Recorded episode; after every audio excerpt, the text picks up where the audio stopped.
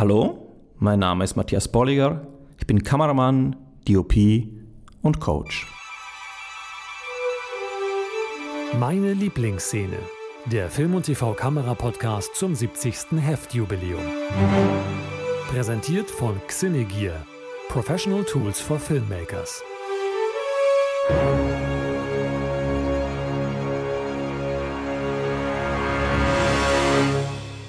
Herzlich willkommen hier im Podcast. Meine Lieblingsszene vom Fachmagazin Film und TV Kamera zum 70. Jubiläum des Heftes. Wir sprechen hier einmal im Monat mit BildgestalterInnen über ihre Lieblingsszene aus den 70 Jahren Filmgeschichte.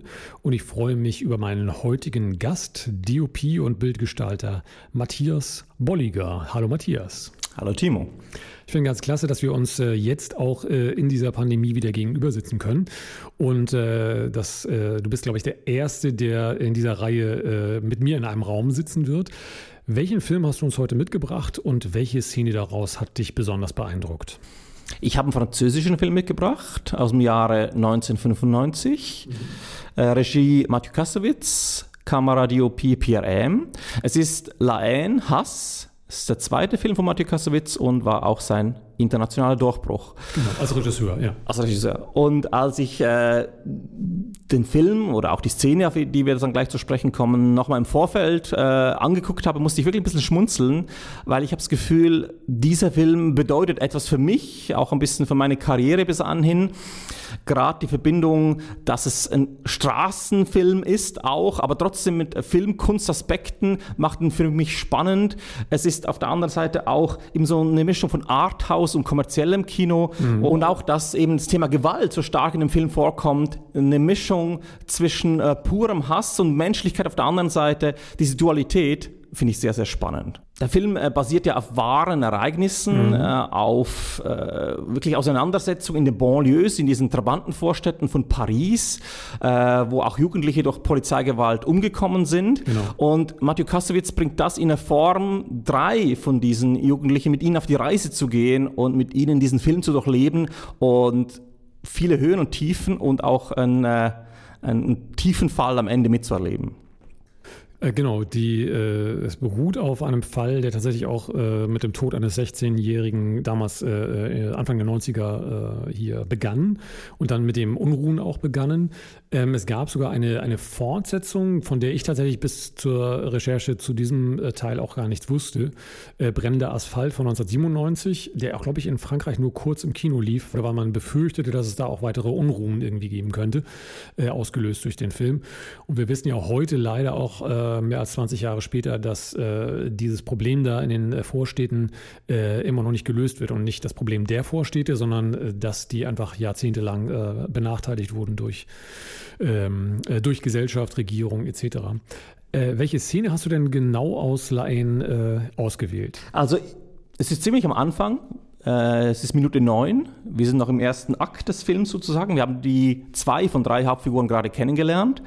Und ähm, wir sind bei unserer Hauptfigur Vince, einem jungen Franzosen, äh, zu Hause bei ihm, so jüdisches Umfeld, quirlig, eher Unterschicht. Und äh, es ist ein großes Durcheinander bei ihm zu Hause äh, am Küchentisch. Er ist gerade aufgestanden, hat einen dicken Kopf und ihm wird alles zu viel und er flüchtet ins Badezimmer. Und da beginnt eigentlich die Szene, über die, äh, über die ich heute sprechen möchte. Er steht da alleine vorm Badezimmerspiegel und äh, putzt gerade die Zähne, hat noch die Zahnbürste im Mund und die Kamera fährt so langsam von hinten auf ihn zu. Immer näher, immer näher, so wie, wie dringen fast in seinen Kopf vor, in seine Gedanken. Mhm, genau. Und in dem Moment ähm, quasi spuckt er aus, äh, beugt sich nach unten, die Kamera schärft um auf den Spiegel, er kommt wieder hoch und wir sehen ihm direkt ins Gesicht. Er hat dann so ein verzerrtes, aggressives Gesicht. Äh, die Kamera kommt zum Stopp und er macht so in einer gewissen Manier, du parles avec moi, du sprichst mit mir. Ähm, äh, macht er wie ein Zitat auf Taxi Driver, wo wir das mhm. kennen, you're talking to me, uh, you're talking to me, you're talking to me. Und ähm, lädt seine, seine imaginäre Waffe in der Hand durch, zielt auf uns und drückt ab. Jetzt kann man sagen, das ist ja total Sozialdrama, total auch ähm, Ghetto-Stilisierung in einem gewissen Maße. Aber das ist das, was ich an äh, Matthew Kassowitz mag. Wir kommen dann gleich auf die visuelle Erzählweise, aber auch die Kleinigkeit in der Inszenierung. Nämlich als er kurz bevor er überhaupt so aggressiv wird, sieht er nochmal so ein paar Härchen bei sich auf, auf der Nase passt dann doch nicht ganz zum äh, Gangster-Image, genau. muss er sich nochmal weg, wegdrücken und erst dann begibt er sich in seine Rolle. Und wir als Zuschauer haben die Möglichkeit oder uns wird, wir werden fast in ihn reingedrängt durch diese Fahrt auf ihn zu und kommen quasi in seine POV. Also wir werden für einen Moment ihn auch in seiner übertriebenen Art dann den großen Gangster vom Spiegel äh, zu mimen. Und eben dieses Augenzwinkern, was uns dann Matja Kasowitz auf den Weg gibt, mit auch nur diese kleinen Härchen, ist es das, was ich so sympathisch finde am Film. Weil wenn man jetzt nur unsere Beschreibung bis jetzt hört, könnte man sagen, ja, das ist ein riesen Sozialdrama, schwerer Stoff, Gewalt, Brutalität, äh, ja, will man sich das antun, wenn wir das überhaupt sehen. Aber ich glaube, dann die Figuren verstehen zu lernen und vor allem auch die Figuren zu mögen, ja fast schon lieben zu lernen über Zeit. Das ist ja. die große Kunst und das ist sicher etwas, was äh, Vorbild für vieles von dem ist, was äh, auch ich gemacht habe, auch zusammen äh, im Zusammenspiel mit äh, Özgür Özildirim. Äh, die ganzen Straßenfilme von Chico, ob nur Gott kann mich richten oder Vier Blocks oder zuletzt in äh, Para, wir sind King. Also da, dieses, dieses Milieu, was auch abstoßend sein kann für viele, mhm. aber gleichzeitig die Figuren halt liebenswert zu erzählen und nicht von Anfang an einfach den Proll nach vorne zu stellen und that's it. Genau, es muss ja äh, das kreative Team äh, Mittel finden, um diese, ähm, um diese Schicht, um diese, äh, dieses soziale Milieu ähm, irgendwie an das Mainstream-Publikum, was ähm, äh, das ist einfach so, äh, äh dann den, den, den Film im Kino sehen soll, mhm. ähm, äh, irgendwie die äh, Leute mitzunehmen dahin. Und das ist die Szene, die Vince, um den es ja dann zentral gehen mhm. soll, obwohl mhm. der Film eigentlich mit Said anfängt, ähm, äh, wenn wir ihm folgen, dann folgen wir ihm aufgrund dieser Szene, weil wir da, ähm, es ist ein bisschen gebrochen worden, dass er sich als großer Gangster sieht, genau wie du erzählt hast. Und, und ab da interessiert uns, was, was dieser Typ irgendwie weitermacht, weil es komprimiert wahnsinnig viel in diesem Video visuellen in dieser, in dieser Geschichte. Sehr konzentriert. Im Hintergrund von ihm ist es dunkel. Ähm, er, er, guckt ja direkt in die Kamera, weil er in den Spiegel schaut. Ähm, das heißt, wir werden als Zuschauer dadurch angesprochen. Und der große Kunstgriff, der erstmal wie ein billiges Zitat, nämlich wie du sagtest, von Taxi Driver irgendwie wirkt, der ist halt eben die Brechung des Ganzen. Und, äh, und das darüber äh, durchaus ja auch, dass der die Figur selbst sich dieser Vorbilder, also dieser Zeichensysteme, äh, dass äh, diese coole, mackerhafte Art, dass das alles aus Filmen erlernt ist und dass es mit der Realität, ähm, auf die sie dann alle prallen, äh, gar nicht so viel zu tun hat. Und äh, das finde ich sehr schön, weil es sehr, sehr zentriert. Er schneidet ja in dieser äh, Geschichte nicht hin und her. Man hätte ihn auch zeigen können, wie kommt er ins Bad rein, äh, Großaufnahme äh, und so weiter und so fort. Und das tut er, das tut er alles nichts. Gibt es eine bestimmte ähm, Art und Weise dieser Szene oder der, der Visualität dieser Szene, auf die du noch eingehst? Oder ähm, oder äh, zeigt das eher so einen Bogen für dich, äh, der auch in den Film weiter noch äh, an weitere Punkte schlägt? Mhm ich glaube, was mich generell fasziniert, ist die Spielfreude auch, wie das Ganze umgesetzt ist. Ähm, klar, man braucht das nicht immer. Wir sprechen hier von einem doppelt gebauten Set, so dass äh, es auch möglich ist, quasi in seine POE fast reinzufahren. Mhm. Ähm, aber ich bin überzeugt, dass die Mehrheit der Zuschauer eigentlich sich gar nicht gefragt hat, wie das gedreht ja. ist und das ist sich auch eigentlich auch sekundär, weil wir machen ja die Filme nicht, um zu überzeugen, was wir alles können, mhm. sondern um eine Geschichte damit zu erzählen. Und gleichzeitig als Filmemacher aber betrachtet sehe ich, wie viel Freude und Spaß dahinter steckt, äh, ja, Lebens- oder Filmlust da ist, eben so visuell auch erzählen zu können. Und diese Frischheit, diese, die, dieser unbedingte Wille, den ich da in, in, dieser, aber auch in anderen Szenen dann äh, entdecke, das ist, glaube ich, das, was mich damals in den Nullerjahren so angesprochen hat, auch, auch äh, mir aus dem Herzen gesprochen hat. So was möchte ich machen. Und natürlich hat man dann das mal als Vorbild gesetzt. Ich erinnere mich, wir haben sogar auch mal darüber gesprochen, ob man Chico schwarz-weiß drehen sollte. Mhm. Es war besser, dass wir es dann nicht gemacht haben. Aber ähm, klar, das ist eine, in gewissem Maße, äh, gewissem Maße eine Prägung, äh, die man dann schon auf die Reise mitnimmt. Und auch wenn ich Szenen sehe, äh, die wir heutzutage jetzt für vier Blocks oder für Para inszeniert haben, wo alle durcheinander sprechen, also alles ganz wild und äh, äh, heftig zur Sache geht und trotzdem sind visuell und inhaltlich ganz wichtige Informationen werden gesetzt ja. und äh, kommen dann auch rüber in so einem Durcheinander, was total realistisch, echt äh, und authentisch wirkt da habe ich einfach Spaß dran und noch heute Spaß dran. Dieses Spielerische oder das Spielhafte, was du gerade gewissermaßen auf den, auf den Trick bezogen hast, ähm, das so ein bisschen in den Hintergrund treten lassen, was jetzt die, ähm, was die reine Visualität der, der, der Szene angeht. Also ähm, hätte man sich das auch sparen können? Diese, diese.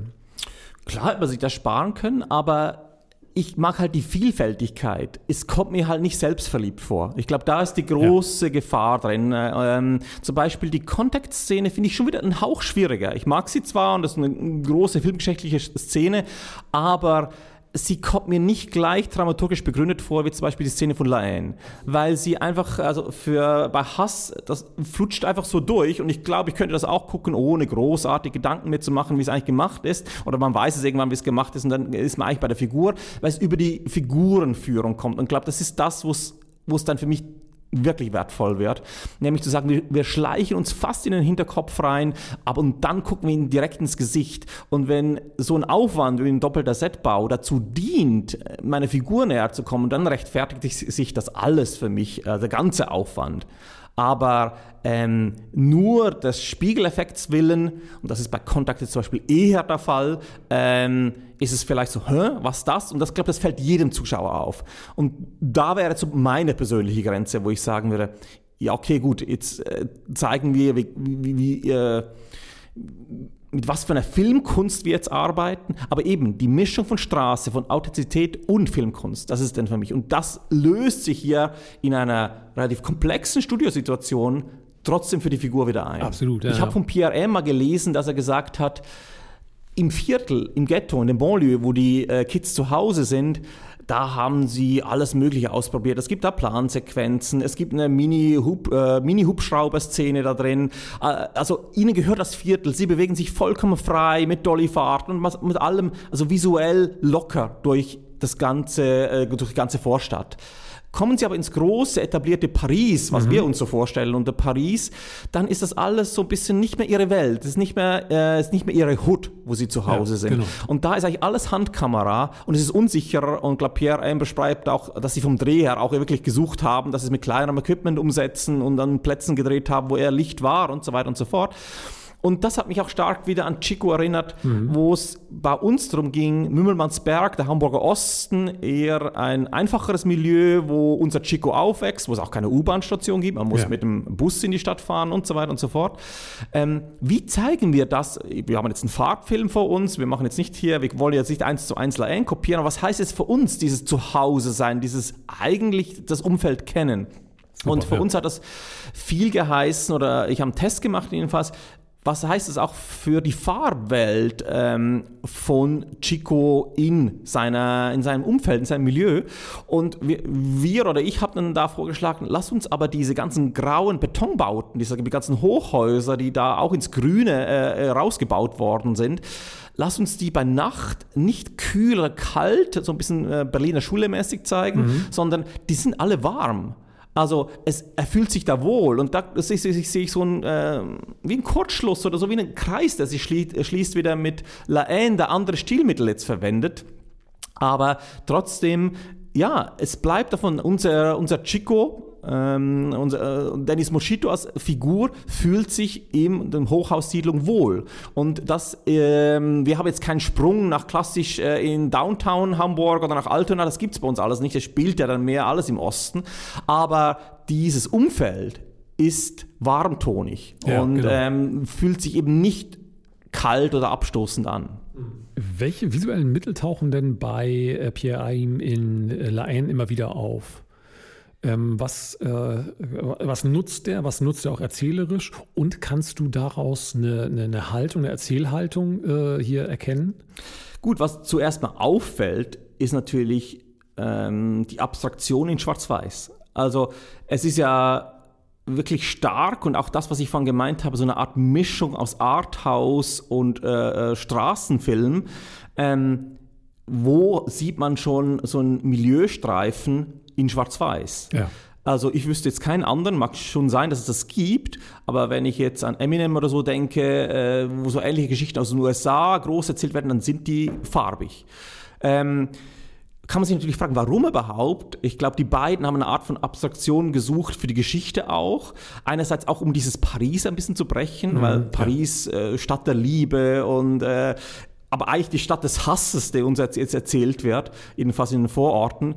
Ähm, das einerseits zu brechen und andererseits äh, habe ich auch von Pierre Emma gelesen, dass er gemeint hat, ja, ähm, ja, die ganzen Gebäude wurden ja dann auch irgendwie, möchte gern saniert und wurden zum Beispiel grünlich gestrichen und so weiter und so fort. Die Hochhaussiedlungen, wie man das von hier auch kennt, ja. dass man dann probiert, ein bisschen Farbe reinzubringen. Aber das, wenn man das farbig sieht, sieht es eher nach Kindergarten aus am Ende des Tages. Also mhm. es ist einfach grün. Und ich glaube, das umgehen sie sehr geschickt, weil äh, sie hätten jetzt auch nicht was umstreichen können. Und das, äh, dann hätte man sich die Diskussion wieder gestellt, ja, ihr macht es extra grau, um das zu zeigen, wie grau alles ist. Aber ich glaube, das umgehen sie sehr elegant durch die Schwarz-Weiß-Zählweise, äh, dass man gar nicht auf die Idee kommt, dass eigentlich die Gebäude durchaus auch Farbe haben können. Ähm, der Tagesspiegel hat einmal sehr schön zu den Banlieues getitelt, das Problem lässt sich nicht mit Farbe bunt streichen. Und ich glaube, das ist der Inhalt von dieser Abstraktion zu sagen, ja, es ist eine andere Welt, obwohl es eine reale Geschichte ist, aber es ist keine 1 zu 1 Doku. Und ich glaube, diesen Ansatz, das kann man ganz klar sagen, ohne mit den äh, beiden äh, real gesprochen zu haben, das ist auch stilisiert, um eben eine eigene Erzählweise auch zu finden, einen eigenen Ansatz an eine reale Geschichte anzudocken. Und das macht mir einfach sehr viel Spaß, äh, sich anzugucken und sich dem zu stellen, weil es äh, Gestaltung ist. Filmgestaltung ja, genau. und Filmkunst am Ende des Tages. Es ist ja heute vielmehr noch eine Frage, wie man bestimmte gestalterische äh, Elemente jetzt über, über äh, Kamerasensor, über Monochrom, über Farbe, äh, über eine LUT äh, etc. irgendwie mit reinbringt. Ähm, da hatte man 1995, das müssen wir auch nochmal einfach betonen, nur die Möglichkeit, auf chemischen Filmen zu drehen. Ähm, gab es damals noch sehr viel stärker die Frage danach, äh, drehen wir auf Farbmaterial oder auf, auf Schwarz-Weiß-Material, weil es einfach einer der stärksten äh, äh, Kontraste war, die man, äh, was, die, was die Wahl des Filmmaterials angeht, äh, hier entnehmen konnte. Gut, für die beiden kann ich das nicht beantworten oder mhm. für den Film, aber was ich weiß, als wir mal die Diskussion eröffnet haben über Chico, war das eine Idee, schwarz-weiß, Fragezeichen war natürlich der Vertrieb und der Verleih gleich dagegen, ja, ja. auch mit der Motivation oder gleich mit dem Argument, ähm, das ist dann gleich, hat so einen Touch von Kunst, von Arthouse mhm. und wird vielleicht auch einen Teil des Publikums abschrecken. Und gleichzeitig finde ich es auch wieder stark, dass die beiden oder sich jetzt im Speziellen jetzt hier Matthew Kassowitz dem dann trotzdem gestellt hat und gesagt hat, na, will ich aber so. Ich glaube auch, das liegt daran, dass, er, dass es ein zweiter Film erst war, in Anführungszeichen, ähm, wo er sich das einfach rausgenommen hat. Äh, ich glaube, später hätte er das vielleicht auch nicht mehr bringen können. Oder gerade als er dann USA-Filme äh, Filme gemacht hat. Ja, genau. Schwierig. Aber ich bin, äh, bewundere dann umso mehr heutzutage Netflix, Malcolm und Marie zum Beispiel, schwarz-weiß, fotochemisch gedreht. Sage ich, ja, okay. Äh, ja, würde ich auch mal gerne. Also ja, ich genau. warte noch auf meinen Schwarz-Weiß-Film. Ja, genau.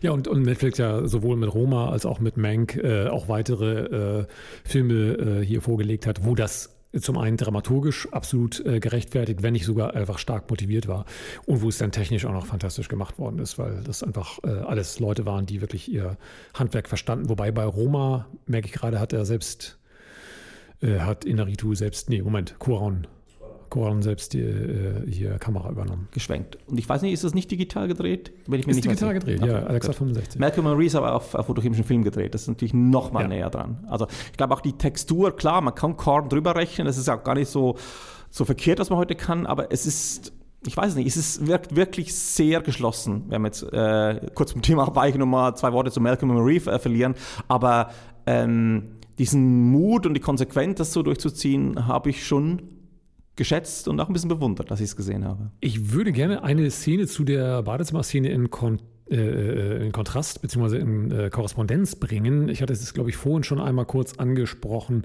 äh, nämlich die Szene äh, in Paris, äh, kurz vor dem Boxkampf bzw. kurz vor der Trennung der äh, drei Freunde. Ähm, nämlich auf der Toilette, während Said telefoniert und man links und rechts, beziehungsweise später dann rechts und links, äh, die, sie tauschen die Plätze, äh, allerdings nur für, die, für das Kamerabild ähm, von, von Vince und, äh, und Hubert sieht.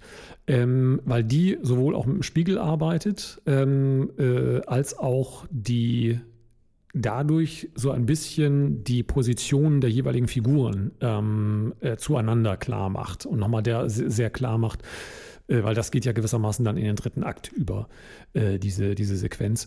Ähm, hast du das Gefühl, dass das eine sehr starke Beziehung dazu hat äh, oder siehst du das eher als Zufall, dass da jetzt auch ein Spiegel mit im Spiel war und dass das äh, äh, jetzt eher was Eigenständiges innerhalb der, der Visualität des Filmes darstellt? Ich glaube, es gerade die allererste Einstellung, die bringt die drei Freunde wirklich eng zusammen, mhm. obwohl die ja eigentlich physisch mindestens einen Meter, eineinhalb auseinander stehen, jedenfalls äh, der eine am Pissoir. Ich bin da weniger an einem Spiegel hängen geblieben, sondern eigentlich mehr am Telefon ja. und ähm, habe für mich so gedacht, sag mal, gibt es eigentlich Waschräume in öffentlichen Klos, die ein Telefon haben? Und ich glaube, das gibt es nicht, aber genau diese Diskussion stellt man sich ja manchmal, ähm, gerade in der Auflösung und dann höre ich mich schon selber wieder sagen, ach komm, lass machen. Äh, das, das ist einfach jetzt auf den Punkt. Und eher das lässt mein Herz wieder höher schlagen, dass ich denke, ach schau mal an. Also wirklich einen öffentlichen Fernsprecher auf einem, im Waschraum einer Kabine, Max in Paris geben, ich weiß es nicht. Also hier kenne ich das nicht, aber es ist so konsequent, weil es einfach irgendwie braucht und ihm auch was gibt, dass dann da die ganze Zeit am, am Telefon hängt eigentlich, ähm, unser Said. Also mir hat es wahnsinnig Spaß gemacht. Der Spiegel war für mich so wie ein Opening-Element, mhm, die alle ja. die Freunde zusammenzuführen. Ähm, aber jetzt nicht unbedingt Symbol überladen in, in dem Sinne. Ja. Ähm, aber das Telefon, da bin ich hängen geblieben und habe gedacht, okay, schau mal an, schon wieder vergessen. Aber man kann auch alles Mögliche auch da behaupten, weil es ist das, was man manchmal einmal verfolgt, zu sagen, kann man das machen? Glaubt das einem der Zuschauer? Man kann relativ viel machen, wenn man es einfach behauptet. Es ist äh, im Gegensatz zu vielen Szenen, äh, die sehr, sehr dynamisch sind, wo die Leute sich bewegen, wo auch die Kamera sich bewegt. Äh, wir hatten schon die Plansequenzen ein bisschen angesprochen. Ähm, ist es eine relativ statische Szene, die aber genau aufgrund dieser Kaderaufteilung äh, und Komposition sehr, sehr wichtig ist, dass sie halt eben so statisch ist. Und deshalb musste man Said irgendwo halt eben verankern äh, über diese Telefongeschichte. Und wir erwähnen nochmal 1995 mit Handys, vor allem in diesem Milieu war, war es da noch nicht so weit her. Genau. Das ist schon eine, schon eine, schon eine sehr schräge äh, Geschichte. Das war mir tatsächlich nicht negativ oder, oder irgendwie als bemerkenswert aufgefallen, dass er da am Telefon in diesem Waschraum steht. Äh, jetzt, wo, aber wo du sagst, vollkommen, vollkommen richtig. Ne? Das ist merkwürdig, was das angeht. Ja, dieses Behaupten, das hat schon eine spannende Diskussion, der sich Regie und Kamera immer wieder stellen. Also glaubt einem eben der Zuschauer das, was man jetzt erzählen ja. will. Ich erinnere mich da an äh, eine Auflösungs an ein Auflösungsgespräch von Özgür und mir im Rahmen der Vorbereitung vom Tatort ähm, Zorn Gottes. Äh, da geht es um äh, ISIS-Kämpfer, die über den Flughafen Hannover geschleust werden. Mhm. Und inhaltlich ist es so erzählt, dass äh, Flughafenmitarbeiter so Versorgungsschächte, Versorgungstunnels äh, nutzen, um die Leute um den Sicherheitsbereich rumzuschleusen, also direkt aufs Vorfeld und von da aus dann weiter, weiterzubringen. Und war natürlich die Frage, erstens, okay, wir haben uns dann verschiedene, die echten Versorgungsgänge mal angeguckt. Das, die sind wirklich zu schmal, schon fast, um wirklich durchzukriechen, ist mhm. schwierig. Wir haben dann in Messehallen große Versorgungsschächte gefunden, Messehallen Hamburg. Das war dann auch äh, quasi Teil der unterschiedlichen Welt des Flughafens Hannover. Und ähm, da konnte man locker durchgehen durch so Kabelversorgungskanäle. Äh, Aber das Thema war so, ähm, wir haben zwei, inhaltlich zwei Bundespolizisten, die jetzt auf Recherche gehen und eigentlich dahinter kommen, ja, irgendwas stimmt hier nicht, eben wahrscheinlich werden die durch diese Gänge geschleust. So. Und jetzt kommen also die Bundespolizisten in diese Versorgungsgänge oder in diese Versorgungsschächte, wo die Heizungsrohre verlaufen und so weiter. Und eigentlich kann man da Licht machen in echt. Also da, da gibt es Licht, weil man muss ja auch montiert werden. Das sind ja ähm, abgeschlossene Gänge, die auch kein Tageslichtfenster oder sowas mhm. haben. So, also war so ein bisschen die Frage, wie wollen das jetzt drehen? Weil ich habe gesagt, ich möchte die im Dunkeln dadurch laufen lassen, aber es war natürlich ein inhaltliches Problem. Ja, also erstens sind da Gänge und zweitens, die Bundespolizisten haben fast Zugang zu allem so in echt, das glaubt man ja auch. Und ähm, warum würden die das Licht nicht anmachen? Mhm, ähm, ja. Und dann haben wir das auch relativ simpel am Schluss gelöst, nämlich äh, so an unseren Hark Bohm, unseren äh, Filmdozenten erinnert, der gesagt hat, ja gut, also wenn du ein Problem hast, dann sprich es offen aus. Nämlich wir haben dann einfach so getan, dass die beiden da in diesen Versorgungsgang kommen. Äh, sie, Franziska Weiß, hält so ihre Chipkarte hin und das Licht geht nicht an. Und dann sagt Wotan so irgendwas inhaltlich nach dem Motto, äh, gibt es hier kein Licht? Und dann sagt sie, meine Chipkarte passt nicht und jetzt macht ihr die Taschenlampe an und geht los. Und ja. somit hat man das dann. Also da musste man das halt mal thematisieren zumindest. Und das ist so ein bisschen vielleicht eine Ähnlichkeit mit dieser Telefonszene Belaen, auch wenn sie ganz weit hergeleitet ist, mhm. aber das Thema etwas zu behaupten und damit halt dann gestalterisch was sich zu ermöglichen. Eben ja. hier zum Beispiel der Gang mit Taschenlampe durch diese dunkle Gänge. Absolut, ja. Du bist ja auch als Dozent tätig. Gibt es etwas, was heut, die heutige Generation an Filmschülern von äh, Lahain äh, heute lernen kann, sowohl von der Szene als auch, wenn man den ganz großen Bogen über den Film macht, was du vielleicht sogar heute in deine, in deine, ähm, in deine Seminare mit hineinnimmst? Es gibt immer was zu lernen, vor allem von dem, was einem eigentlich gefällt oder was man mag. Hier hat natürlich jeder seine eigene äh, Herangehensweise und seine eigenen Favoriten. Aber lass uns beim ganz Simplen bleiben, zum Beispiel, dass es äh, analog äh, schwarz-weiß gedreht ist. Mhm. Ich habe es tatsächlich an Filmschulen schon erlebt, dass Studenten in Gesprächen zu mir gesagt haben, ja, also eigentlich würde ich das am liebsten auf Film drehen. Das wäre genau richtig, sogar auf 16, was ja wieder en vogue, en vogue ist äh, momentan. Und dann sage ich, ja, okay, und warum machst du es denn nicht? Ihr habt doch hier das äh, Equipment dazu. Ja. Und die Antwort ist, ich traue mich nicht. Ja. Und natürlich, das kann ich ja verstehen, und vielleicht habe ich jetzt in dieser Zeit, wo beides noch möglich war, Video war damals noch äh, so ein bisschen, ja, grenzwertig. Wir haben auch tatsächlich mal geguckt, ob man Chico auf HDV drehen sollte. Auch das zum Glück ist dann nicht passiert.